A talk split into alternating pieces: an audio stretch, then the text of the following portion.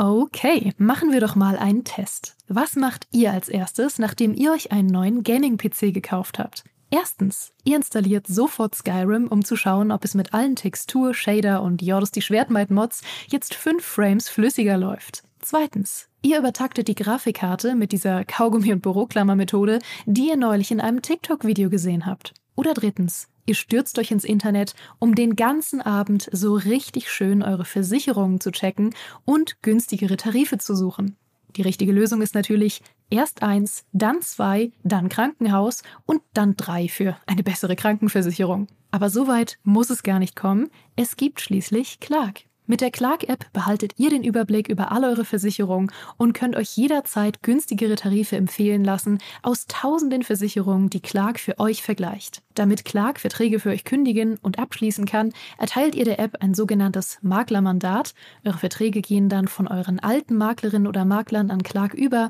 Das ist in der Versicherungsbranche so üblich. Diese Vollmacht könnt ihr danach aber auch jederzeit kostenfrei widerrufen. Ihr behaltet also die volle Kontrolle. Wenn ihr jetzt eure Versicherung hochleveln wollt, dann holt euch die kostenlose Clark-App, fügt zwei eurer bereits bestehenden Versicherungen hinzu und bekommt mit dem Code Gaming24 sogar noch einen 30 Euro Shopping-Gutschein für eure Lieblingsshops wie Amazon, Mediamarkt und Co. obendrauf. Ach ja, und lasst das bitte mit dem Kaugummi und der Büroklammer. Wer soll denn sonst in Zukunft den Podcast hören?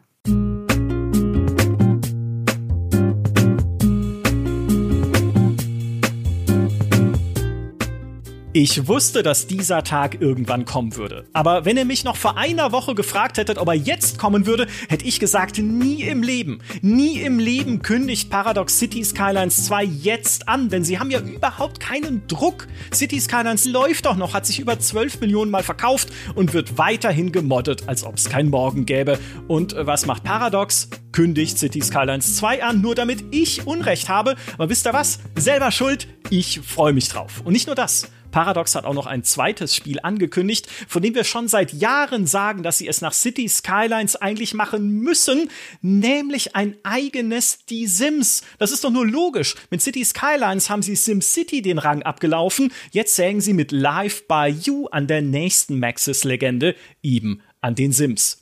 Was wir von diesen beiden Ankündigungen halten, bespreche ich in diesem Live-Podcast mit unserer Sims-Korrespondentin. Live zugeschaltet aus Merkwürdighausen ist Geraldine. Hallo. Hallo. Was du nicht weißt, ich sitze seit Jahren mittlerweile mit aufgebautem Mikrofon an diesem Schreibtisch und warte nur auf diesen Moment, dass Paradox endlich seine eigene Lebenssimulation ankündigt. Und nach diesem Abend kann ich mich endlich zum ersten Mal von meinem Schreibtisch wegbewegen. Es wird ganz fantastisch. Du hattest auch seitdem einfach deine Notizen vorbereitet, was du sagen möchtest und was dringend raus muss.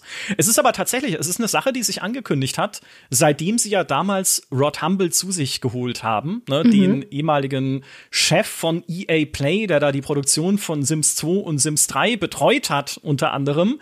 Und äh, als Paradox 2019 gesagt hat, dieser Rod Humble gründet für uns ein neues Studio in den USA, Paradox Tectonic heißt das, haben wir sofort gesagt, oh mein Gott, die machen ein eigenes Sims ne, was denn sonst? Und dann hat Rod Humble aber nie irgendwas gesagt davon und Paradox auch nicht. Und wir haben schon gedacht so, vielleicht schicken sie einfach nur Geld in die USA, dass da irgendwie in einem schwarzen Loch verschwindet oder keine Ahnung. Aber jetzt, äh, jetzt ist es raus. Ähm, ich würde trotzdem gerne mit City Skylines 2 erstmal anfangen, weil ich absurd gehypt bin von einem unfassbar kleinen Detail in dem Ankündigungstrailer, der eigentlich nur ein Render-Trailer ist. Ne? Es gibt kein Gameplay bisher von City Skylines 2, sondern nur gerenderte äh, Grafik. Aber in dieser gerenderten Grafik sieht man einen Kreisverkehr, der von den Autos, die ihn befahren, korrekt benutzt wird. Oder zumindest sieht es so aus, als würden sie ihn korrekt benutzen in den wenigen Sekunden, die man ihn sieht. Und ich muss sagen, ich habe jetzt viele, also über 1000 Stunden auf jeden Fall City Skylines gespielt und ein funktionierender Kreisverkehr ohne Mods, ne, also ein von Haus aus funktionierender Kreisverkehr ist für mich, als hätten sie gerade den heiligen Gral der Städtebausimulation gezeigt. Weil ah, das, die, in, dieser, in dieser kurzen Szene steckt so viel für mich, äh, was dieses Spiel äh, können sollte dann am Ende. Sie haben ja noch nicht im Detail verraten, was sie jetzt an Neuerungen da rein planen und so, aber ähm, äh, der Kreisverkehr ist, ähm, der deutet auf vieles hin, was sehr, sehr cool werden kann an City Skylines 2. Ja, ja, ja. Als das gezeigt wurde, ähm, habe ich mich vor Freude auf jeden Fall, ich bin durchs Wohnzimmer gesprungen. Ich konnte, ich konnte nicht an mich halten. Ich habe geschrien vor Aufregung.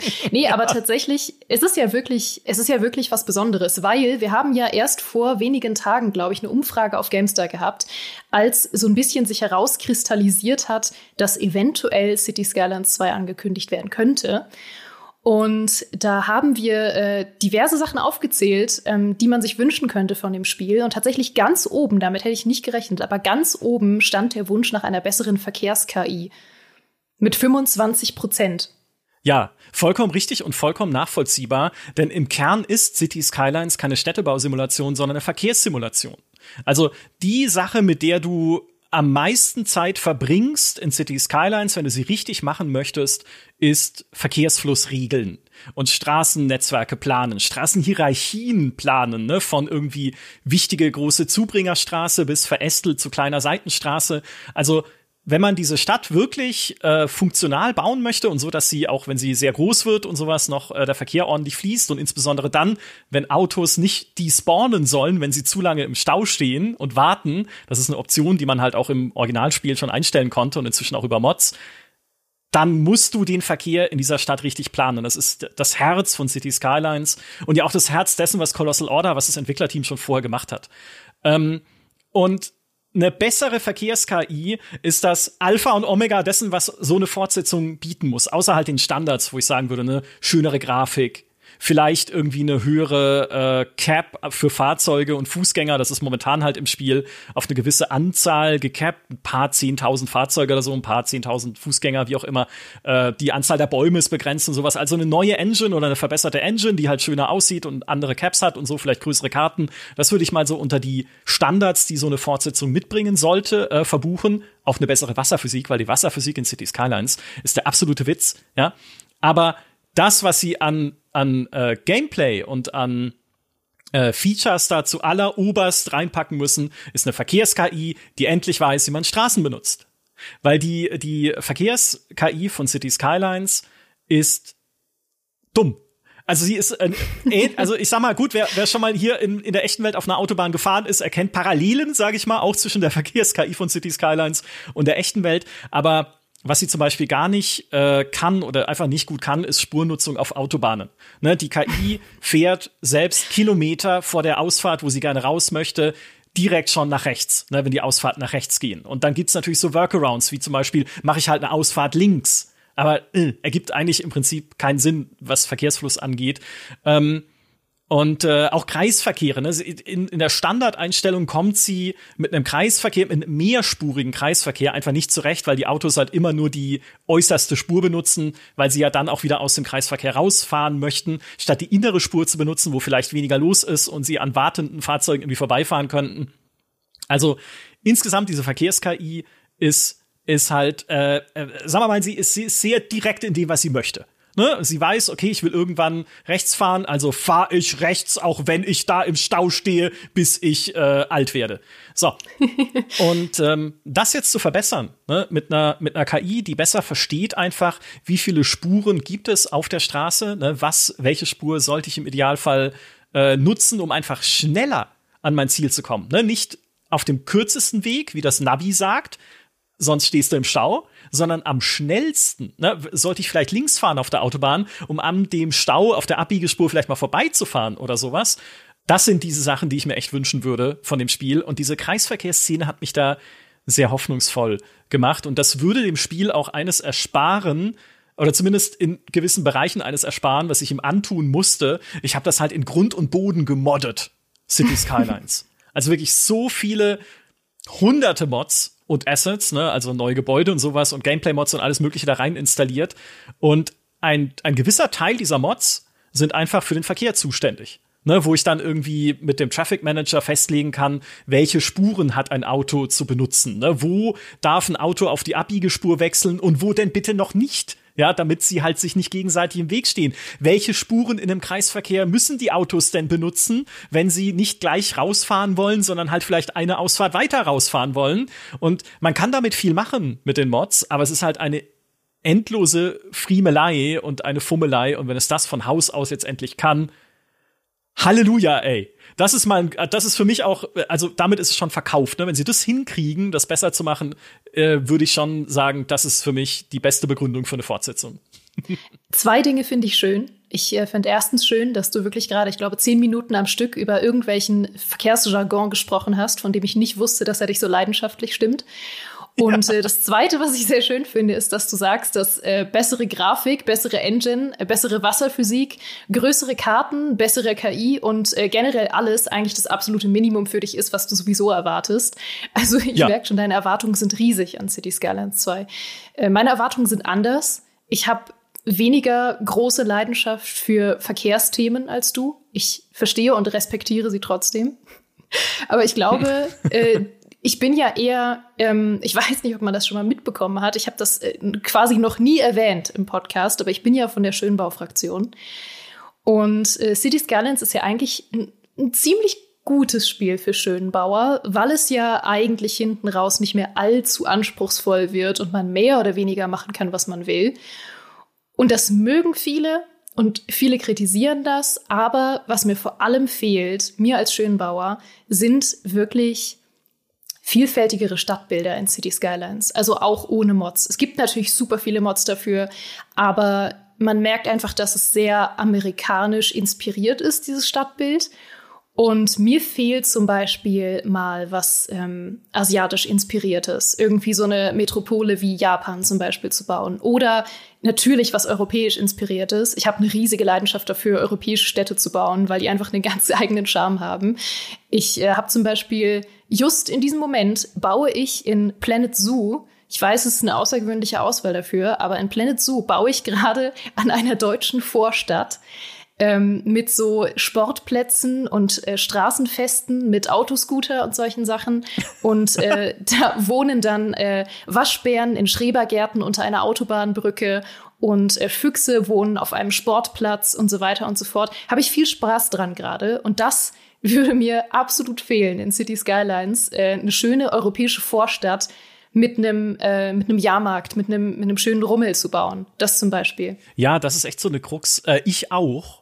Ich gehöre auch zu dieser Schönbauer-Fraktion und ich habe die letzten Wochen nicht am Stück, aber sporadisch immer mal wieder damit verbracht, für meine Stadt in City Skylines einen schönen großen Friedhof zu bauen. Also äh, mit so ne Pfaden oder Wiegen unter Bäumen, schattig, bisschen halt mit so Privatsphäre, Hecken drumrum, eine schöne, äh, schönen Gitterzaun und sowas.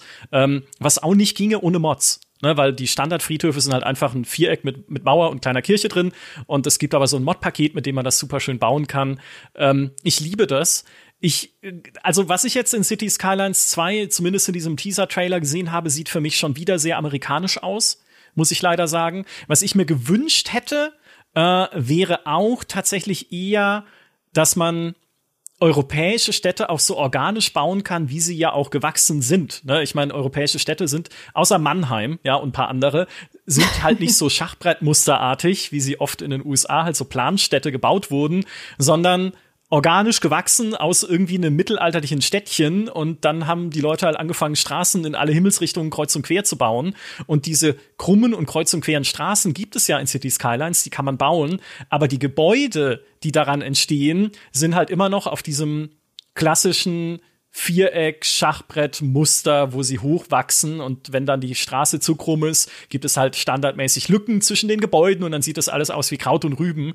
Und äh, auch da kann man Abhilfe schaffen. Also auch da gibt's Mods für City Skylines 1, wo man dann die Gebäude verschieben kann, dass die halt irgendwie schöner zusammenstehen und dass die Lücken geschlossen sind und so. Aber es ist halt alles Handarbeit am Ende. Also es ist wirklich, es gibt ja in der City Skylines Community gibt es einmal City Growing und City Growing ist einfach Stadtbezirke anlegen und dann von selber wachsen lassen, wie es ja so gedacht ist in einem SimCity oder in so einem Städtebausimulator.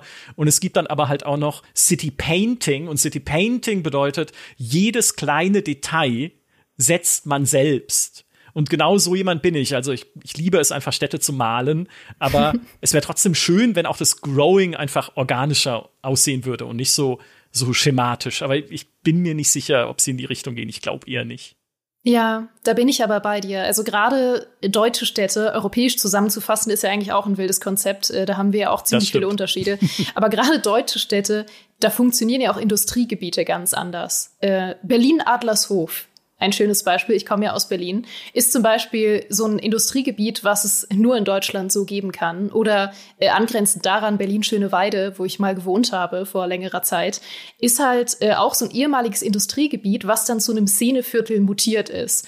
Und solche organischen Momente liebe ich in Aufbauspielen. Ich habe gerade neulich darüber geschrieben tatsächlich, dass ich das in Anno 1800 auch manchmal versuche, genauso organisch zu bauen, dass man eben noch Überreste von ehemaligen Bauten, von ehemaligen Vierteln und Bezirken hat, die dann einfach organisch hinüberwachsen in was anderes. Und ja, solche Sachen fände ich mega cool in City Skylines. Also das mal in einem modernen Setting zu haben, weil man muss ja auch sagen, City Skylines ist, seit sie SimCity so ein bisschen abgelöst haben, oder eigentlich sogar ziemlich deutlich abgelöst haben, ähm, ist es ja trotzdem immer noch ein bisschen der Platzhirsch. Also es gab dann High-Rise City, was das ein bisschen herausfordern wollte, aber jetzt die Erwartungen bisher noch nicht ganz erfüllen konnte und eigentlich ein bisschen mehr doch enttäuscht hat. Und es gibt nicht so viele moderne City-Bilder, die wirklich so groß und umfangreich sind wie City Skylines. Und äh, deswegen hoffe ich einfach, dass der zweite Teil sich so ein bisschen selbst ablösen kann, was die Vielfalt angeht. ich, ähm, ich glaube auch, dass also ich meine, sie können es natürlich hinterher auch wieder ausbauen. Sie sagen ja jetzt schon, die Modding-Community wird für sie auch weiterhin eine große Rolle spielen, was für mich äh, einerseits äh, wäre es eine sehr unkluge Idee zu sagen, die Modding-Community ist uns jetzt egal bei City Skylines 2. Im Gegenteil, City Skylines verdankt auch die 12 Millionen Verkäufe, die sie letztes Jahr gemeldet haben, seiner Modding-Community, ne? den Leuten, die immer wieder neue Assets für dieses Spiel bauen, immer wieder neue Mods. Zumindest verdankt es diese Verkäufe auch sehr wesentlich dieser Modding-Community. So, und äh, die wird auch jetzt für City Skylines 2 wieder Sachen basteln. Ähm, ich würde hoffen, dass man es irgendwie auch tatsächlich einrichten kann, dass man Mod-Assets von City Skylines 1 in den zweiten Teil irgendwie halbwegs komfortabel importieren kann. Ich weiß, dass das nicht einfach ist. Schon wenn ein neuer Patch rauskommt für City Skylines 1, gehen immer erstmal alle Mods kaputt und müssen dann irgendwie gepatcht werden, was meistens passiert, aber auch dann nicht, wenn irgendwie die Leute, die diese Mods ursprünglich gemacht haben, irgendwie einfach nicht mehr aktiv sind oder sowas. Also ne, selbst ein Patch ist, ein Riesen, ist eine Riesenhürde für Mods, ähm, eine Fortsetzung eine noch viel größere Hürde, aber trotzdem, sie können nicht einfach diese Community so ab, abschneiden und sagen, so, jetzt geht's hier weiter mit City Skylines 2. Also, ne, ich hoffe, dass sie einfach die, das Modding mitnehmen.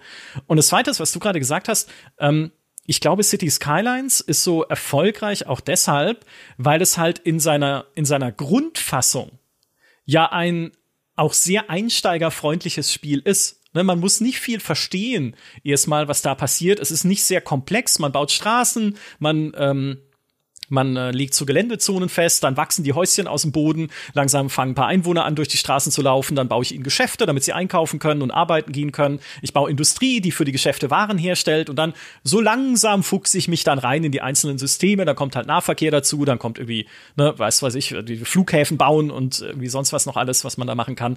Ähm, und äh, ich glaube, das ist eine ganz entscheidende Herausforderung, die sie jetzt auch haben, weil City äh, Skyline 2 soll ja genauso sein. Also sie wollen ja nicht von Anfang an wegen so ein äh, Komplexitätsmonster da rauskloppen, was dir sofort 18 Menüs ins Gesicht wirft und sagt, okay, stell alles ein, ne, ähm, was du auch immer, was dein Herz begehren könnte. Ähm, sondern ein Spiel, wo man wieder leicht reinkommt. Und ich glaube, auch da kann diese Verkehrs-KI einfach ein sehr wesentlicher Faktor sein. Sorry, dass ich da wieder hin zurückkomme, aber ich muss da drauf rumnörden, bis es nicht mehr geht. Ist okay. Weil sie auch intuitiv ist. Ne? Auch wenn ich denke, okay, im echten Leben, ich baue eine sechsspurige Straße, ja, natürlich nutzen die Autos dann alle sechs Spuren, um da voranzukommen und nicht nur die rechteste oder die äußerste, um da irgendwie abbiegen zu können. Und das macht das Spiel ja am Ende sogar noch zugänglicher, das Verhalten der Autos im Spiel aus dem echten Leben zu kennen und abschätzen zu können, was denn passiert, wenn man eine Straße baut, auf eine bestimmte Art und Weise. Also nochmal, eine bessere Verkehrs-KI ist genau der Way to go für City Skylines 2. ja. Aber jetzt bin ich still. nee, ist, du, hast, du hast natürlich recht. Du hast vor allem recht, ähm, um dich wieder wegzubringen von der Verkehrs-KI, ähm, fange ich jetzt einfach nochmal mit einem anderen Thema an. Nämlich, was du gesagt hast mit dem Modding. Ich habe nämlich gerade die Pressemeldung auch hier von City Skylines 2. Und da sprechen sie immerhin von Advanced Modding Capabilities, also fortgeschrittenen Modding-Möglichkeiten. Ähm, was ja zumindest klingt, als würden sie nochmal einen draufsetzen was die Modding-Freundlichkeit von Teil 1 angeht. Und die war ja schon enorm hoch mit Steam Workshop und so weiter.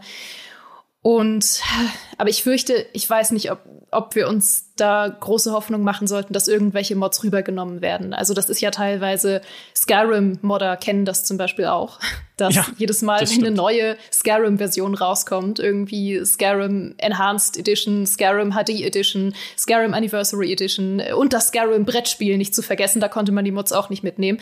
Äh, nee, das ist halt wirklich immer ein Problem, dass einfach sobald schon nur geringfügig Sachen geändert werden, einfach die Mods nicht mehr mitnehmbar sind. Ähm, und das Problem liegt, glaube ich, nicht nur, gut, Problem ist vielleicht ein bisschen zu viel gesagt, aber die Herausforderung liegt nicht nur bei den Mods, sondern ja auch bei den DLCs. Also City Skylines 1 hat zurzeit über 50 DLCs. Und das ist halt das klassische Sims-Problem und Simulationsproblem. Man fängt wieder von vorne an. Und ich glaube, das wird okay. Ich glaube, sie werden eine Lösung dafür finden. Und City Skylines ist ja auch im Basisspiel schon sehr, sehr gut, im Gegensatz zu Spielen wie Sims 4, wo man definitiv die Add-ons braucht, um es genießen zu können. Und das ist schon mal gut, aber es wird natürlich wieder ein paar Jahre dauern, bis City Skylines 2 an dem Stand angekommen ist, an dem City Skylines 1 jetzt mit seinen über 50 Mods ist. Das wird auch noch mal eine Herausforderung. Ja, wobei auch da würde ich sagen, als jemand, der äh, alle 50 besitzt, okay, ein paar davon sind auch nur Radiosender oder so, aber zumindest die Gameplay-Mods, würde ich sagen, ich könnte die allermeisten davon erstmal äh, wegschieben und auf die könnte ich verzichten. Na, mhm. so ein mhm. paar Sachen irgendwie Trambahnen oder so, die erst äh, in After Dark dann dazugekommen sind und so, das, ja, wäre schon nett, die zu haben, aber hey, solange es eine verbesserte Verkehrs-KI hat, ist mir doch egal, ob ich da einen Flughafen von Hand designen kann zum Beispiel. Das ist schön für später oder einen Hafen von Hand designen. Oder auch die Industrieproduktionsketten, die sie eingebaut haben. Ich meine, sie reden ja davon, auch in der Pressemeldung zu City Skylines 2, dass ähm, auch die Wirtschaft natürlich simuliert wird in dieser Stadt. Aber ich müsste jetzt auch im ersten Schritt nicht wie in dem Wirtschafts-DLC zu City Skylines 1 da unterschiedliche Industrien hochziehen. Ne? Das irgendwie die Forstindustrie und dann die Ölindustrie und die, äh, der, der Erzabbau, die Bergwerksindustrie und die stellen dann jeweils Produkte her, die dann an Fabriken geliefert werden, die dann, also richtige Warenketten daraus produzieren und dann ein Endprodukt, was dann irgendwie exportiert wird und Geld bringt muss ich im ersten Schritt nicht haben. Ne? Kann auch später dann kommen in einem DLC. Im ersten Schritt wäre schon viel gewonnen, wenn ich einen Kreisverkehr baue und oh mein Gott, ich sehe, die Autos fahren richtig durch und stehen nicht stulle einfach, einfach in dem Kreisverkehr und denken sich so, äh, was willst du jetzt von mir, Micha? Ja, äh, weg von dem Kreisverkehr wieder, würde ich dich gerne zwei Sachen fragen. Für wie wahrscheinlich du die hältst. Nämlich das eine, weil wir gerade von den DLCs gesprochen haben, ob du glaubst, dass da eine Art Abo-Modell kommen könnte, weil ja gerade Paradox jetzt Vorreiter ist für DLC-Abo-Modelle. Das finde ich ist eine sehr gute Frage. Ich glaube im ersten Schritt nicht. Ich glaube, im ersten Schritt werden sie schon noch, also weiterhin die DLCs, also dass sie DLCs machen, ist, glaube ich, bei einem Paradox-Spiel unbenommen. Ja, also da brauchen wir nicht diskutieren, das wird passieren. Ich, ich glaube, solange sie diese DLCs in einer angemessenen Menge verkaufen können, und ich meine, City Skylines hat jetzt eine Fanbase, ähm, die groß genug ist, dass man sagen kann, da werden sicherlich auch ein paar Leute den zweiten Teil kaufen und von den paar Leuten werden sicherlich noch mal wieder ein paar Leute auch ein DLC kaufen. Ähm, also ich glaube, sie bräuchten dieses Abo-Modell noch nicht. Was halt sein kann, ist, sie haben ja ältere Spiele umgestellt auf Abo-Modelle, dass sie sagen, ähm, City Skylines 1 wird umgestellt auf ein Abo-Modell. Ne, so wie auch in Crusader Kings 2 und Europa Universalis 4. Einfach, dass man da jetzt alle DLCs kriegt, dann zahlst du halt irgendwie einen Fünfer im Monat und kannst dieses komplette Ding einfach spielen mit allen Funktionen, die da drin sind. Das könnte ich mir eher vorstellen. Auch gerade, weil halt in diesem riesen DLC-Wust noch mit Asset Creator Content Packs, also wo dann irgendwie so einzelne äh, äh, Modder quasi noch eigene äh, Gebäude und sowas äh, zusammengefasst wurden in so kaufbaren Paketen. Also ich glaube, dafür könnte es fast eine Idee sein, irgendwann in naher Zukunft. Ich glaube, der zweite Teil, das ist zu, äh, zu fortschrittlich, dieses Abo-Modell noch dafür. Okay, dann das zweite, was mich interessiert, äh, damit du nicht wieder zurück zum Kreisverkehr zurückcirkelst. Äh, das zweite, was ich mich frage, ist, für wie wahrscheinlich hältst du einen Multiplayer? Weil das hm, müsste mhm. und sollte ja eigentlich kommen, nachdem zum Beispiel Anno 1800 einen fantastischen Multiplayer und einen fantastischen Koop bietet und das nochmal eine, eine ganz eigene Ebene für Städtebausimulationen ist. Ja, Multiplayer ist tatsächlich interessant. Also noch sagen sie dazu ja nichts und dieser Teaser deutet jetzt auch nicht groß darauf hin, dass da mehrere Städte entstehen von unterschiedlichen Leuten auf derselben Karte. Aber das wäre wirklich, also das wäre äh, zusätzlich zu der Verkehrs-KI äh, auch wirklich noch mal ein großer Sprung auch für eine Fortsetzung. Also, dass sie sagen, okay, wir haben halt jetzt vielleicht auch größere Karten oder es können generell größere Städte entstehen. Sie sagen ja auch, es ist ein Spiel der nächsten Generation, Next Generation Spiel. Also, das heißt, ne, wir erhöhen, würde ich jetzt denken, bei einem Next Generation Spiel auch die Limits für alles, ne, dass man halt nicht mehr eingeschränkt oder nicht mehr so eingeschränkt ist, wie groß die Karten sein müssen, sondern dass man da auch weiter äh, in die Größe gehen kann und dass dann auch mehrere Städte auf so einer Karte Platz hätten in einem Multiplayer-Modus, wo mehrere Leute zusammen bauen. Meine Vermutung, also wenn sie es machen, ich weiß nicht, ob das nicht doch noch eine Nummer zu viel wäre jetzt zum Release, ne? Dass man erstmal sagt, wir bauen ein gutes technisches Grundgerüst und eine gute Verkehrs-KI, damit Micha die Klappe hält und dann schauen wir weiter. aber ich würde mindestens wetten, dass sie hinter den Kulissen mit sowas experimentieren und vielleicht starten sie ja dann, wenn das Spiel erstmal draußen ist. Ne? Wie gesagt, es kommt noch 2023. Es erstmal am Markt ist und sie erstmal eine gewisse ähm, ja, halt irgendwie Käufermenge sozusagen haben. Sie starten dann irgendwie eine Art Beta oder sowas oder vielleicht sogar auch nur eine Multiplayer Alpha und fangen dann langsam an, das zu bauen. Auch vielleicht, um erstmal das Wasser zu testen, ob es überhaupt jemand möchte. Wir haben ja auch bei unserer Umfrage gesehen, nur sieben Prozent der Leute haben gesagt, wir wollen Multiplayer. Ja, Wäre jetzt auch nicht meine erste Prio so, aber andererseits, es könnte schon sehr cool sein, gemeinsam einfach auf so einer Karte zu bauen und dann ist die eine Stadt halt vielleicht eher äh, amerikanisch angehaucht und konzentriert sich auf Landwirtschaftsindustrie und die andere Stadt ist vielleicht eher europäisch und hat aber Öl, äh, Ölanbau oder so, mal was typisch europäisches zu nennen, einfach. Also Ölanbau ist auch gut. Äh, also Ölfelder, ne? Betreibt ja, ja. Ölwirtschaft oder wie man da sagt, ja. ich, es Unsere könnte cool Ölfarmen. Sein. Ja, ganz genau. Ja. Hier bauen wir Öl an. Ich meine, ja, mit Cities in Motion sind sie ja in so eine ähnliche Richtung auch gegangen, äh, beziehungsweise, glaube ich, in eine Multiplayer-Richtung. Aber wie gesagt, ich, ich, ich glaube, sie würden dafür den, den Kern des Spiels nicht gefährden. Also erstmal muss das Kern-Gameplay rund sein und gut funktionieren. Und äh, dann aber zu sagen, okay, vielleicht kann man noch einen Multiplayer oben draufsetzen und den jetzt auch schon natürlich mitzudenken und mit einzuplanen, das kann ich mir gut vorstellen. Mal schauen, was die Zukunft bringt.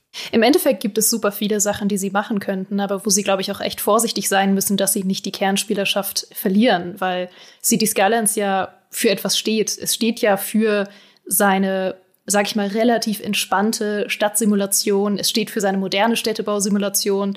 Es steht dafür, dass es hauptsächlich oder zu einem großen Teil Schönbauer anspricht. Und klar gibt es Leute, die sich zum Beispiel viel mehr Simulationen wünschen oder die sich auch eine Kampagne wünschen würden oder ähm, mehr Missionen oder mehr Events.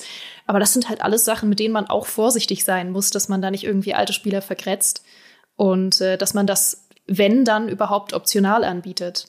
Ja, es gibt ein paar andere ähm, wenn es überhaupt technisch umsetzbar ist. Ne? Das ist ja dann, äh, und äh, vor allem, dass nicht auch dann irgendwie so ein Bugfest wird, wo man sagt, okay, oh Gott, hättet ihr lieber eine gescheite Verkehrs-KI gebaut, als irgendwie einen Multiplayer reinzubauen, der einfach nicht ja. funktioniert. Ne? Okay, okay, Schluss jetzt, genau, letztes Wort äh, dazu gewesen. Ne? Aber wenn das, ich glaube, es könnte dem Spiel mehr schaden, wenn sie einen Multiplayer einbauen und er ist Rotz, als dass sie ihn erstmal weglassen. Oder ihn vielleicht sogar komplett weglassen, äh, um diese ähm, diese Chilligkeit von dem Spiel zu erhalten. Es gibt noch zwei Sachen, die ich vielleicht hervorheben würde, was sie noch machen könnten, eventuell. Das eine ist. Sag jetzt nicht Kreisverkehr. Ich raste aus. Nein, nein, nein, keine Angst. Das eine ist, auch das wäre intuitiv, aber auch eine KI-Frage, ne, ob man es hinkriegt oder machen möchte auch, einen realistischeren Tag-Nacht-Zyklus für deine Stadt, inklusive Tagesabläufen für die Bewohner. Das hat City Skylines in der Standardversion momentan nicht. Es gibt Mods, mit denen man das einbauen kann, dass Leute halt zum Beispiel nur unter der Woche in die Arbeit fahren und auch nur tagsüber und abends fahren sie halt wieder alle nach Hause oder fahren noch mal eine Runde einkaufen und am Wochenende fahren sie dann in den Park und gehen da irgendwie spazieren und sowas. Ähm, ist Stand jetzt nicht drin, ne, dass abends auch so eine Rush-Hour entsteht oder dass in deiner Stadt äh, besondere Ereignisse stattfinden, irgendwie ein Fußballspiel und dann wollen alle natürlich zum Stadion und dadurch entstehen Staus, wie in der echten Welt auch. Äh, Hallo Allianz Arena in München. Ne, und dass sie Äh, das geht. Man kann es einbauen momentan mit Mods, aber das standardmäßig einzubauen könnte auch eine Idee sein. Ne, weil auch da muss man nicht viel erklären. Ja, Leute arbeiten tagsüber und gehen tagsüber zur Schule und nachts ist da halt niemand in den Bürovierteln und äh, in der Highschool und sowas. Das zweite, an das ich gerade denke, ist etwas, was im Chat auch schon erwähnt wurde, nämlich wechselnde Jahreszeiten auf den Karten selbst. Denn aktuell ist es so, dass es ähm, einen Winter Stadtteilset gibt für City Skylines, äh, aber auf diesen Karten ist halt auch immer nur Winter. Ne? Also das wird, das wechselt nie, es wird nie Sommer. Und dann gibt's halt andere Karten, da ist immer Sommer, aber es wird nie Winter jetzt Karten zu bauen, wo man halt tatsächlich wechselnde Jahreszeiten hätte, ne? also wo dann auch im Winter die Straßen zufrieren und äh, irgendeine Ecke, wo vorher noch der Verkehr wunderbar geflossen ist, ist halt plötzlich totales Chaos, weil da irgendwie die Autos nicht mehr vorankommen oder im Winter langsamer fahren müssen, weil die Straßen nicht geräumt worden sind. Und im ersten City Skylines musstest du noch Heizkraftwerke bauen, damit halt äh, deine, deine Bewohnerinnen und Bewohner nicht einfrieren und sowas. Ähm, also so eine Stadt irgendwie ganzheitlicher zu planen über das ganze Jahr hinweg und für, auf alle Jahreszeiten ausgelegt, könnte auch noch mal eine spannende Sache sein. Ist aber dann auch wieder, ne, es sind auch wieder mehr Systeme, die man bauen muss und erstmal irgendwie testen muss und so. Aber das, ja, wären noch so zwei Sachen, die ich, die ich noch gern reingeworfen hätte, bevor wir weiterspringen jetzt gleich zu Live by You. Ja, und zwar mit der folgenden Überleitung. Sims Jahreszeiten ist ja eigentlich auch immer das relevanteste Add-on für jeden Sims-Teil gewesen. Also es wird Zeit, dass auch City Skylines Jahreszeiten bekommt. So, ja, ich dir eine Überleitung man hat sie auch schon ein bisschen gesehen im Teaser. Ja, sie wurden im Teaser schon angeteased, aber hey, wer weiß, ne? Ich, ich traue keinem Teaser mehr, seit ich damals den City Skyline Snowfall Teaser gesehen habe mit den Jahreszeiten, die sie dann eingebaut haben und dann waren sie halt statisch. Entschuldigung, jetzt habe ich deine Überleitung ruiniert. Ich habe ein schlechtes Gewissen. Nee, nee, ach Gott, du hast völlig recht. Es gab ja auch diesen äh, Nachtleben DLC, der dann aber auch keinen richtigen Tagesablauf geliefert hat, wie er hätte liefern können. Also manchmal ist es auch eine Mogelpackung, ein bisschen. Gut, so, jetzt haben wir keine so, Überleitung. So hart müssen wir mal sein. jetzt haben wir keine Eine Überleitung. Jetzt machen wir ist auch die Sims manchmal. ja, holprig, aber ja, nehme ich, nehme ich.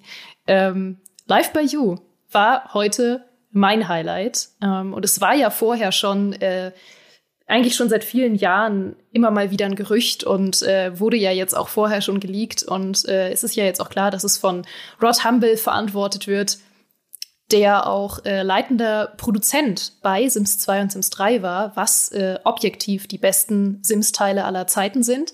Und er ist da tatsächlich, äh, ja, es ist einfach so. Also gerade Sims 2 ähm, ist einfach ein, ein fantastischer Teil und äh, aus einem Grund, der häufig übersehen wird von anderen und den ich mehr feier als alles andere, mehr feier als jede Open World in Sims 3, ist einfach der Charme und der Humor von Teil 2 und 3. Und tatsächlich war Rod Humble mit am meisten verantwortlich dafür, diesen Humor und diesen ganz besonderen Charme, den diese beiden Teile haben, ähm, in die Spiele eben zu bringen. Und man merkt teilweise sehr, sehr, sehr, dass Sims 4 dieser Charme und dieser Humor fehlt, den diese beiden Teile noch hatten. Und deswegen habe ich ganz große Hoffnung in diesen Mann, der auch eine gigantische Leidenschaft für Lebenssimulationen und Simulationen im Allgemeinen hat, äh, was man an diversen Interviews mit ihm merkt und äh, daran, dass er ja zum Beispiel auch ähm, Mitbetreiber von äh, Second Life ist. Gut, ob das jetzt eine gute Lebenssimulation ist, äh, kann man drüber streiten. Aber äh, er hat da ganz, ganz spannende Ansichten und äh, hatte auch schon ganz spannende Experimente teilweise gemacht ähm, in seinem Leben. Und ich setze da äh, große Hoffnungen in ihn. Und ich habe tatsächlich, dazu können wir gleich kommen, diese 30 Sekunden schon äh, zu Tode analysiert, die da gezeigt wurden von Live by You. Oh mein Gott. Ja, dazu kommen wir gleich. Da bin ich sehr gespannt. Äh, Rod Humble kann ich noch eine Anekdote erzählen, denn damals, als dieses Studio angekündigt wurde, dass er gründet oder gegründet hat für Paradox 2019, Paradox Tectonic in Berkeley, Kalifornien, ähm, da konnte ich mit ihm ein Interview führen auf der PDX-Con also dieser Paradox House Messe, die damals, wenn ich mich recht erinnere, sogar in Berlin war, ähm, wo er äh, zu Besuch war. Und er durfte aber nicht sagen, woran er arbeitet. In Berlin-Schöneweide. Ja, ist das ein Teil von Berlin, oder? Ja. ja, nee, das habe ich jetzt geraten, Entschuldigung. Ach so, okay. Also in, die, in dieser Stadt namens Berlin, ja, die, die ich kaum kenne irgendwie. Ich fahre da immer nur mit dem Taxi von A nach B. Aber das ist schön, was ich gesehen habe davon. So, ähm, da war Rod Humble, äh, stand da rum. Ähm, und äh, ich habe halt mit ihm natürlich nicht reden können über sein neues Spiel. Ich, man durfte mit ihm nicht reden über die Sims, weil das ist ja wieder vertraglich, ne? Wenn du mal bei EA warst und dort die Sims gemacht hast, darfst du niemandem hinterher mal davon erzählen, wie das wirklich war. Ja, es könnte ja sein, dass man Geheimnisse verrät. Ähm, Second Life fand ich nicht so spannend, muss ich gestehen. Vielleicht wäre es da auch dasselbe gewesen, hätte ich nicht drüber sprechen können. Also worüber redest du mit dem Mann? Und ich habe dann tatsächlich geguckt, was macht der denn noch? Ja, oder wofür ähm, begeistert er sich noch? Und er begeistert sich für Spielregeln. Also, ne, im Prinzip äh, Spiele, ganz, ganz krude, die, die mechanischen Funktionen als Kunstform und als Erzählform. Also, wie erzeugt ein Spiel allein durch seine Regeln Geschichten und Charaktere? Und ein Beispiel, was er da nennt, auch auf seiner Website, ist äh, der König im Schach. Ne? Der König im Schach ist eigentlich eine mächtige Figur. Er kann sich vollkommen frei bewegen, aber nur sehr langsam.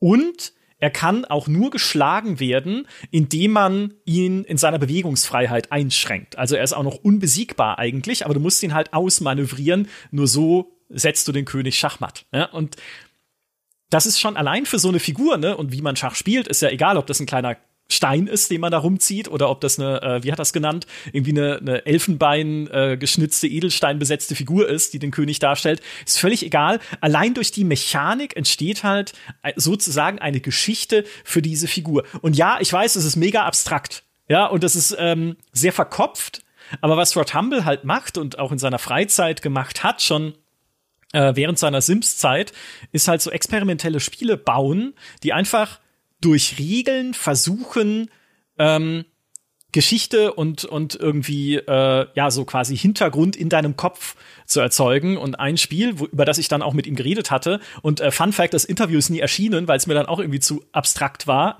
weil ich mir dachte, oh mein Gott, vielleicht interessiert es jetzt gar niemanden. Und jetzt haben wir es auch nicht mehr. Also die Aufzeichnung gibt es nicht mehr, weil jetzt würde ich es äh, veröffentlichen.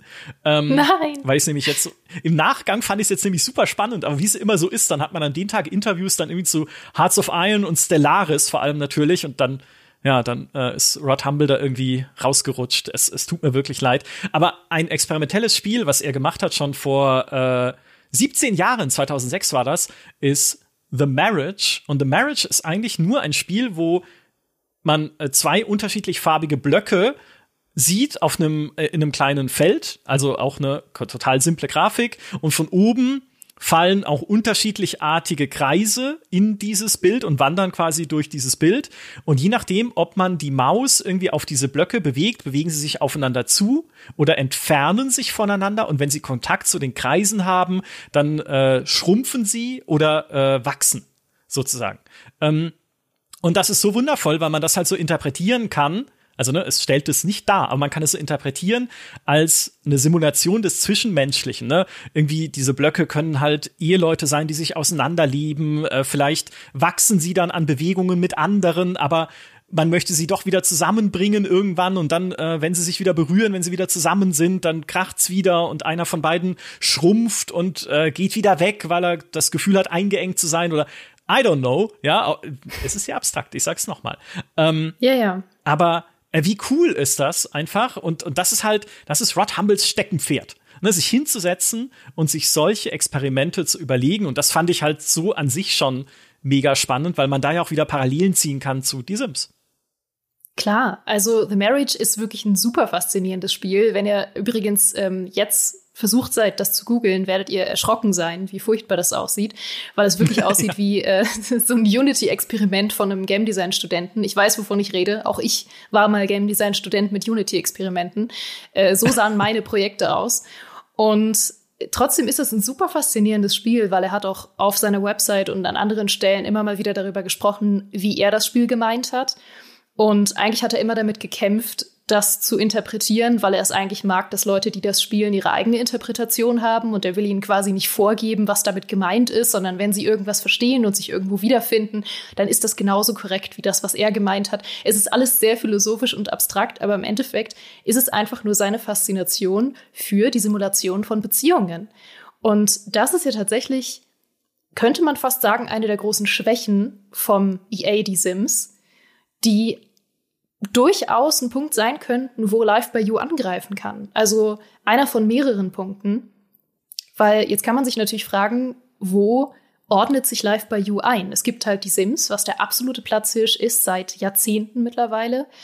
Und es gibt irgendwo im Hintergrund noch Paralives, was so sehr setzt auf ähm, Details, auf Gestaltung, also wirklich visuelle Gestaltung von Sims, von der eigenen Wohnung und so weiter. Und es setzt eben sehr, sehr stark auf so liebevolle Kleinigkeiten, wie zum Beispiel, dass die Sims sich die Schuhe ausziehen, wenn sie nach Hause kommen. Und Live by You muss jetzt natürlich irgendwie seine Nische finden in diesem Dreiergespann, was es jetzt mittlerweile ist. Und ich glaube, dass tatsächlich eine realistische Simulation und eine Simulation von Verhalten und Beziehungen so die große Stärke sein könnte oder eine der Stärken von Life by You, die Sims echt verloren hat mit der Zeit. Also Sims hatte mal eine Phase, in der die Beziehungssimulation ganz spannend war. Und es gibt fantastische Mods, die richtig tolle Beziehungen simulieren können in Sims 4. Aber rein vom Basisspiel her ist Sims 4 sehr, sehr schwach geworden, was Beziehungssimulationen angeht. Also es gibt zum Beispiel nicht mehr die Unturner und Upturner, die es ursprünglich noch gab, in Sims 2 sogar schon. Und es gibt nicht mehr ähm, es gibt zum Beispiel nicht mehr die Möglichkeit, dass man einfach eine natürliche Abneigung gegen irgendwen hat. Und das ist einfach im realen Leben so, dass manche Leute einem automatisch sympathisch sind. Und das kann sich natürlich ändern. Und es gibt Leute, die einem automatisch unsympathisch sind, weil man irgendwie vergangene Erfahrungen gemacht hat, ähm, an die an diese Person zum Beispiel erinnert. Und dann ist es halt umso schwerer, eine Freundschaft oder sogar eine romantische Beziehung mit dieser Person aufzubauen. Und das sind alles Herausforderungen, die Sims 4 total liegen lässt. Äh, man kann mit absolut jedem, mit dem man möchte, über Grillkäse reden und ist danach verheiratet. und das ist was, was Life by You angreifen könnte. Und das finde ich total spannend. Und dafür ist Rod Humble genau die richtige Person. Absolut, absolut. Ich glaube, das ist sehr plausibel. Ähm, Gerade wenn man halt dann an Richtung, in Richtung Emergent Gameplay denkt, das ja aus solch, so einer Simulation entstehen kann. Ja, ähm, auch aus dem Zusammenspiel halt einfach von Systemen dann in diesem, in diesem Live by You. Ähm, ich meine, das hat ja Sims schon groß gemacht, natürlich, dass er einfach immer wieder Blödsinn passiert, den wir einfach weiter erzählen müssen, äh, aber halt kein aus der Luft gegriffener Blödsinn, sondern ja, mein Sim ist halt dann beim Nachbarn aus der Mülltonne, weil ich ihm das mal zu lange erlaubt habe und dann kommt der Nachbar raus und verkloppt ihn und trotzdem muss er jede Nacht wieder dahin und aus der Mülltonne essen. Das ist ein nicht ganz fiktives Beispiel meiner Familie aus die Sims 2. Also ähm, äh, definitiv. Hast du, hast du in dem, in dem Teaser, den sie veröffentlicht haben, schon äh, Ansätze für diese Theorie gefunden? Ja, tatsächlich zeigt dieser Teaser schon einiges, was spannend ist. Mehr als ich erwartet hatte, nachdem geleakt wurde, dass das auch gezeigt wird heute Abend. Äh, weil ja eigentlich gesagt wurde, es wird noch mal einen separaten Stream dazu geben. Und den wird es ja auch geben am 20. März. Und trotzdem haben sie heute echt schon einiges gezeigt. Es war zwar kein Gameplay im eigentlichen Sinne. Ich nehme an, dass es mehr so ein bisschen Fake-Gameplay war, äh, gemischt mit äh, Render-Trailer-Material. Aber sie haben zumindest so ein bisschen Gameplay-artige Momente gezeigt. Und es gab äh, im ersten Shot gab es auf jeden Fall zu sehen, das war so ein äh, grüner Hügel mit Blick auf die Stadt und da gab es dann ein äh, ich, ich behaupte mal, dass sie Sims heißen werden, wie auch in City Skylines. Ähm, es, ist, mhm. es ist auf jeden Fall, es ist ein Stretch. es ist ein Stretch, dass sie sich gewagt haben, in City Skylines ihre Charaktere Sims mit C zu nennen. Aber gut, es hat offensichtlich, es hat niemand geklagt. Ähm, deswegen nenne ich sie jetzt auch einfach mal Sims. Ähm, und es war ein Sim zu sehen, der auf diesem Hügel Yoga macht. Und tatsächlich würde ich das als Andeutung einer Open World verstehen, weil sie sind ja doch immer recht vorsichtig mit dem, was sie zeigen in solchen Teasern. Und das war nicht der einzige Moment. Es gab ja direkt im zweiten Shot dann ähm, ein Auto auf einer Straße zu sehen. Da war auch äh, ein Bus auf der Straße und am Straßenrand waren noch so Motorräder geparkt. Ja, kannst und du sagen, ob die Verkehrs-KI da einen guten Eindruck gemacht hat? Ich möchte darüber nicht sprechen, Micha. Ich möchte da wirklich nicht drüber sprechen. Ich habe keinen Kreisverkehr gesehen. So viel kann ich dir sagen. Oh. okay. ähm, nee, aber das war nur ein ganz kurzer Shot und das war mega spannend, weil es gibt ja immer noch in Sims 4 keine Autos. Die gab's mal früher, ähm, aber trotzdem haben sie die jetzt in Sims 4 wieder abgeschafft und auch als es sie früher gab, waren sie nicht besonders frei oder fortschrittlich. Das war wirklich nur so ein kleines Gimmick. Und das fand ich fast den spannendsten Shot aus diesem Teaser, dass man wirklich ein fahrendes Auto gesehen hat, was auch an einem Bus vorbeigefahren ist und an Motorrädern. Ähm, und das interpretiere ich beides in Kombination mit dieser Hügelszene tatsächlich als zumindest die Möglichkeit einer Open World, äh, wie wir es aus Sims 3 kennen. Und dann gab es noch einen Shot zu sehen, wo sich äh, zwei Sims umarmt haben und äh, so kleine Herzchen zu sehen waren. Also das war so ein kleiner Beziehungsmoment als Teaser auf, es wird irgendwelche äh, natürlich Sims-typischen Interaktionen geben zwischen den Charakteren. Ähm, es gab noch einen Shot zu sehen mit einem sehr, sehr umfangreichen Baumenü, was äh, eigentlich jetzt so wahrscheinlich der Standard sein wird der kommenden Lebenssimulation. Ähm, das war ja ein großes Thema in Sims 3. Da hatten sie ein sehr, sehr umfangreiches Baumenü. Ähm, dann haben sie es wieder zurückgefahren in, in, Sims 4 und jetzt bei Project Renee, also was wir als Sims 5 bezeichnen, ähm, haben sie es wieder zurückgeholt Paralives setzt auch ganz stark darauf und äh, Live by You jetzt scheinbar auch. Also da haben sie gezeigt, dass der Hausbau auch von außen total detailliert ist, dass man wirklich Einzelteile, Dächer und so weiter anwählen kann, vergrößern kann, verkleinern kann, rotieren kann, Farben anpassen kann und so. Das hat man tatsächlich schon gesehen. Ähm, gut, und dann endete der Teaser-Trailer mit äh, einem Charakter, der an einer Mikrowelle steht und einem kurzen Moment, in dem man einen Strand sieht. Da kann ich jetzt nicht so viel zu sagen. Es wird Mikrowellen geben. Das ist schon mal gut. und das ist, äh, das ist meine Analyse bis zu diesem Zeitpunkt. Ja, super, ey. Ist schon sehr detailliert, ja. Ich meine, Open World ist halt immer die Frage, ähm, machen sie tatsächlich eine durchgehende Welt oder so eine Hub-Welt, ne, wie es in SimCity 4 Beispiel, äh, SimCity sage ich, in die Sims 4 zum Beispiel ist, dass halt dann der Stadtpark ein eigenes Hub ist, wo man hin teleportiert oder sowas. Aber das würde dem fahrenden Auto widersprechen. Ne, wenn ich ein Auto fahren kann oder meinem Sim zumindest dabei zuschauen kann, wie er oder sie ein Auto fährt, dann macht es ja auch Sinn, dass äh, der irgendwo fährt, ne, und nicht nur irgendwie die drei Meter zum Haus jeweils in der Parzelle, die gerade nachgeladen wurde. Danke Sims 4. Also, ah, ich finde, ich finde das schon, ich finde das schon spannend. Ich, ich meine, und es ist ja auch gut, dass äh, generell gut, dass Paradox das macht, weshalb wir ja auch schon ursprünglich gesagt haben, hey Rod Humble, ne, ich meine, es wäre schon äh, jetzt an der Zeit, auch damals gerade, als dieses Studio gegründet wurde, die Sims anzugreifen, weil die Sims gerade mit die Sims 4 echt stagniert hat. Ne, also, wo du gesehen hast, naja, die Serie hat schon irgendwie auch zu Sims 3, weil die Open World weg war, weil viele Funktionen auch im Ursprungsspiel erstmal rausgefallen sind. Hallo Keller, ne, hallo irgendwie Geister und sowas. Ähm, haben sie irgendwie gefühlt einen Rückschritt gemacht. Und genau wie bei SimCity, wo ja Paradox auch das Timing hingekriegt hat, genau dann mit City Skylines so in die Bresche zu springen, als SimCity, das neue SimCity damals von Maxis, ähm, ja, so gescheitert ist halt, äh, mit, mit seinen Mini-Städtchen und sowas. Genau so verwundbar ist Sims halt auch. Vielleicht nicht ganz in der, in der Größenordnung, weil ich, ich glaube, ähm, die Sims an sich als Marke für EA ist immer noch weit größer, als es SimCity jemals war. Und sie werden es nicht kampflos aus, äh, aufgeben, deswegen gibt's ja auch Project René. Aber Konkurrenz ist was Gutes. Erstmal. Ja, unbedingt. Also ich kann mir zum jetzigen Zeitpunkt auch nicht vorstellen, dass Live by You ähm, Sims dermaßen in den Boden stampfen wird, wie City Skylines es mit SimCity gemacht hat. Das war ja wirklich schon brutal damals. Ich glaube, irgendwie, nachdem das erste Gameplay in Streams gezeigt wurde von City Skylines, hat, ich meine, zwei Tage später gab es die Ankündigung, dass das Studio von SimCity schließt. Und das war natürlich ein ungünstiges Timing. Und äh, war schon war schon ein bisschen traurig, ehrlich gesagt, zu sehen.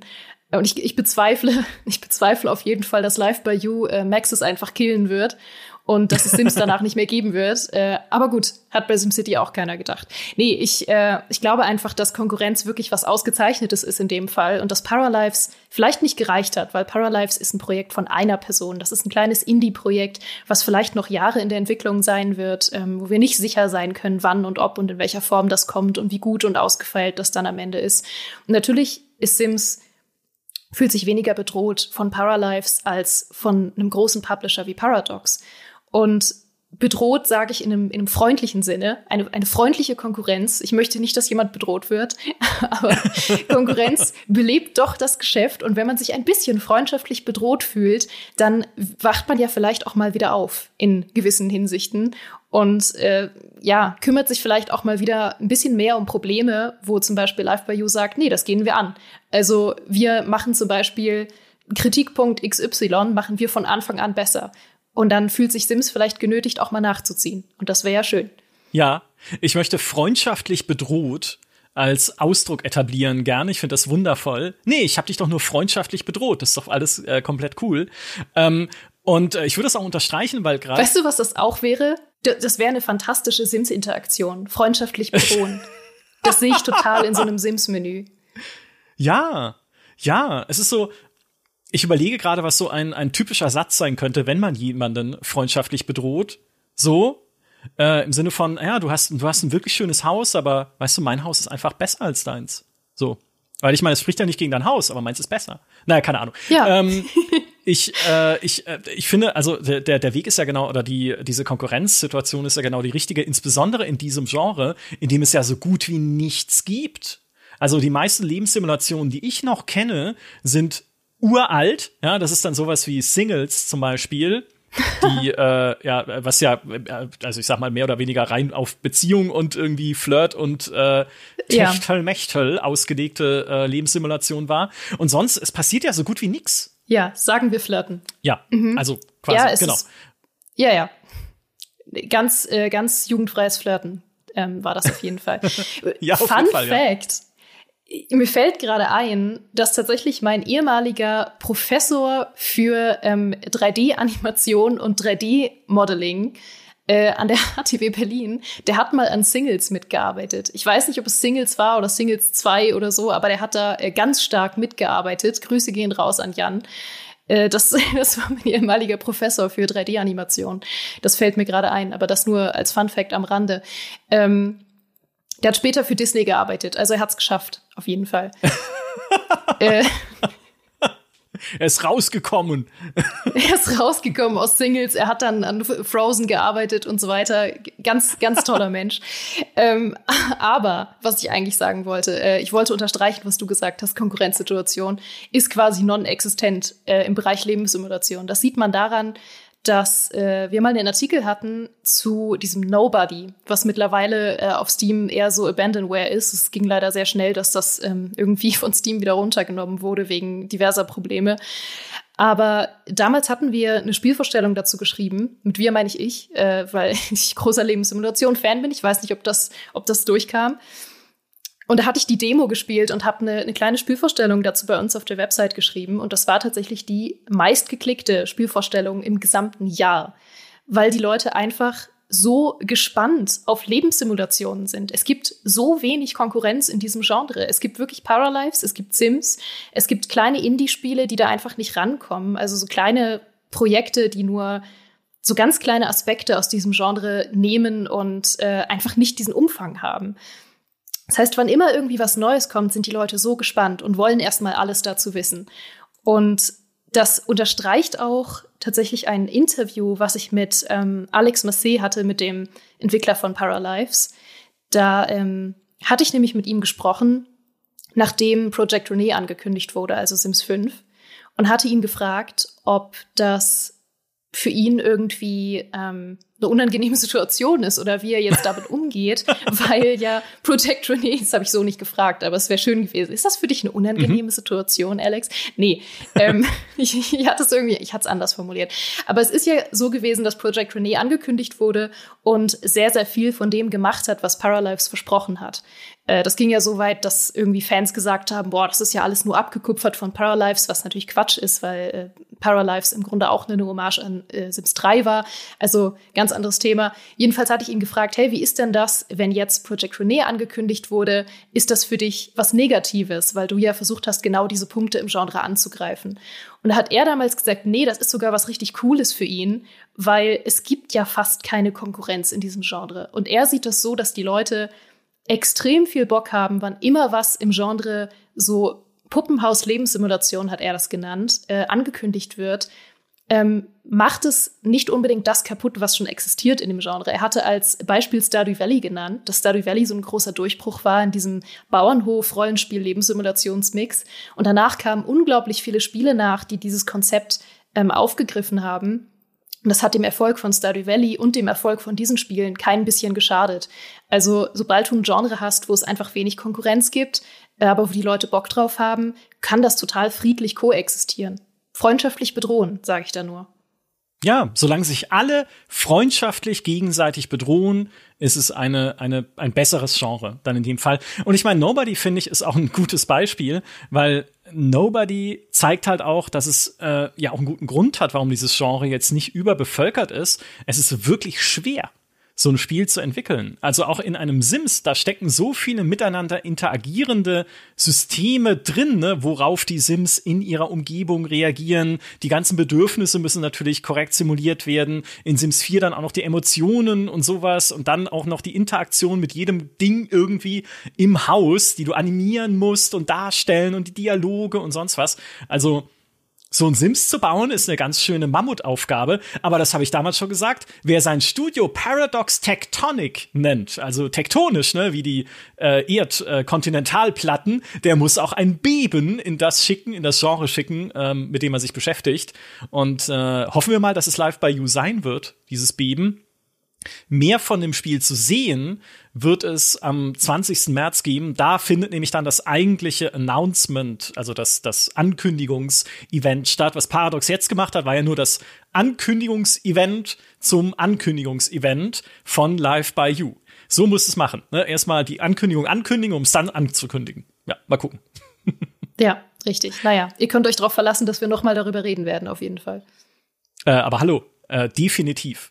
Ich würde vielleicht jetzt für den Abschluss unseres Live-Podcasts oder Live-Talks an dieser Stelle äh, noch mal kurz die Spiele äh, oder zumindest die Sachen zusammenfassen, die mir noch aufgefallen sind bei diesem Paradox-Event.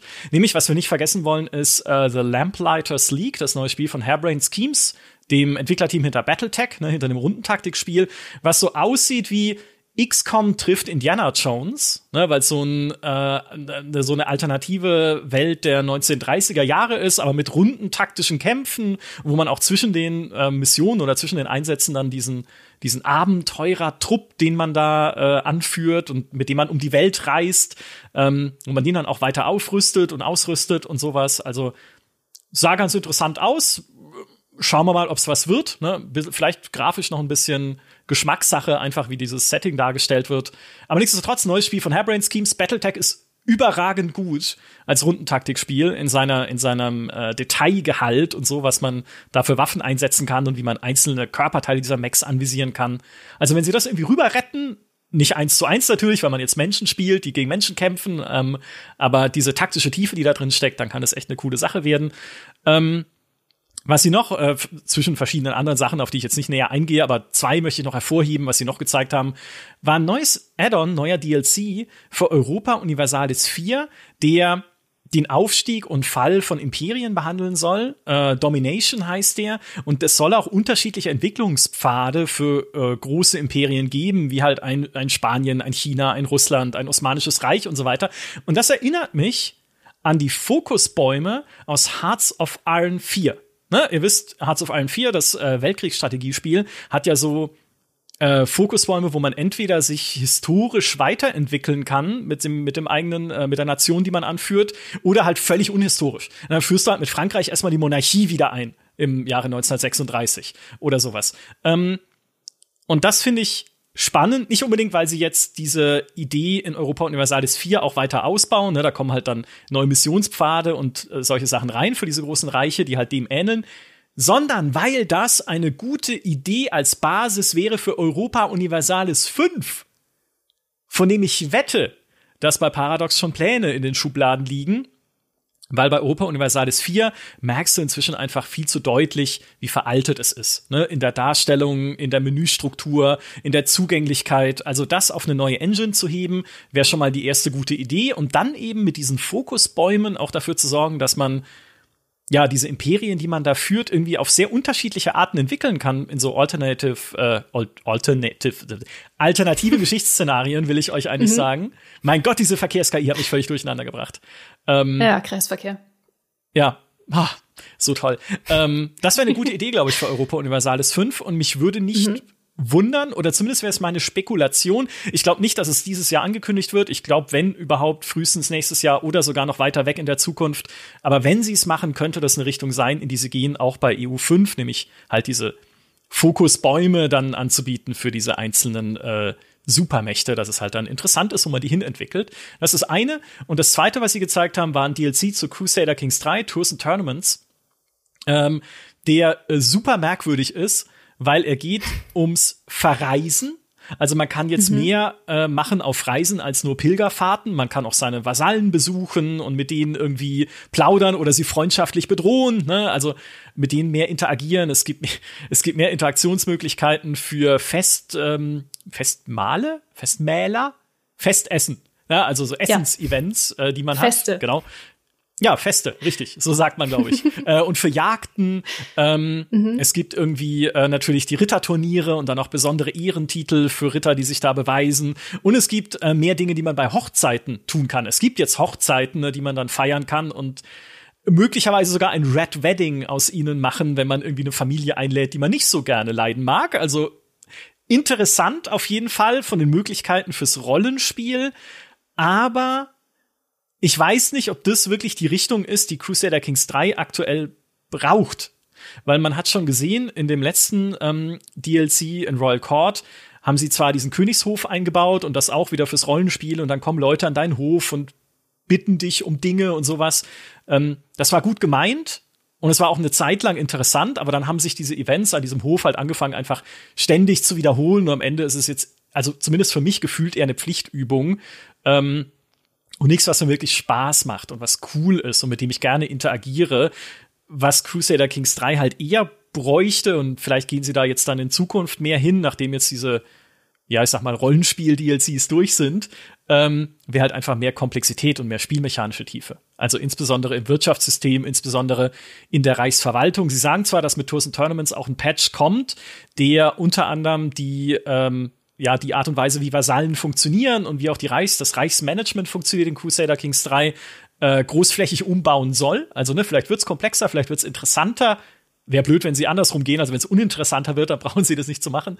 Ähm, aber ich hätte halt auch gerne mal einen DLC gesehen, der halt ganz konkret sagt, okay, guck mal, jetzt haben wir irgendwie mehr äh, strategische Tiefe da reingebracht und nicht mehr Events. Weil ja, Events immer super, Pferd heiraten, absolut total Crusader Kings Classic. ähm, aber ja, ich, ich nicht ganz das, woran mein Herz hängt bei Strategiespielen. Das waren noch meine zwei Cents. Und jetzt, Geraldine, das letzte, was wir vermisst haben und was unbedingt erwähnt werden muss in diesem Podcast, magst du es sagen? Ich möchte es sagen, ich ähm, vermisse ganz stark Bloodlines 2. Ich sage es mit gebrochener, gebrochener Stimme. Ähm, ich habe nicht damit gerechnet, dass Sie heute was dazu sagen, ehrlich gesagt. Aber es ist trotzdem. Es ist wie dieses, es ist wie dieses Meme. Ich habe nichts erwartet und bin trotzdem enttäuscht. Äh, weil einfach auch die letzte Info, ich glaube, das war die letzte Info, die es gab. Es war auf jeden Fall eine der letzten, die es gab. Da hatte der CEO von Paradox noch im November 2022 gesagt, Zitat, dass ein Release im Jahr 2023 absolut nicht unmöglich ist. Und dieses Zitat habe ich mir jetzt einfach mal aus humoristischen Gründen hier hingeschrieben.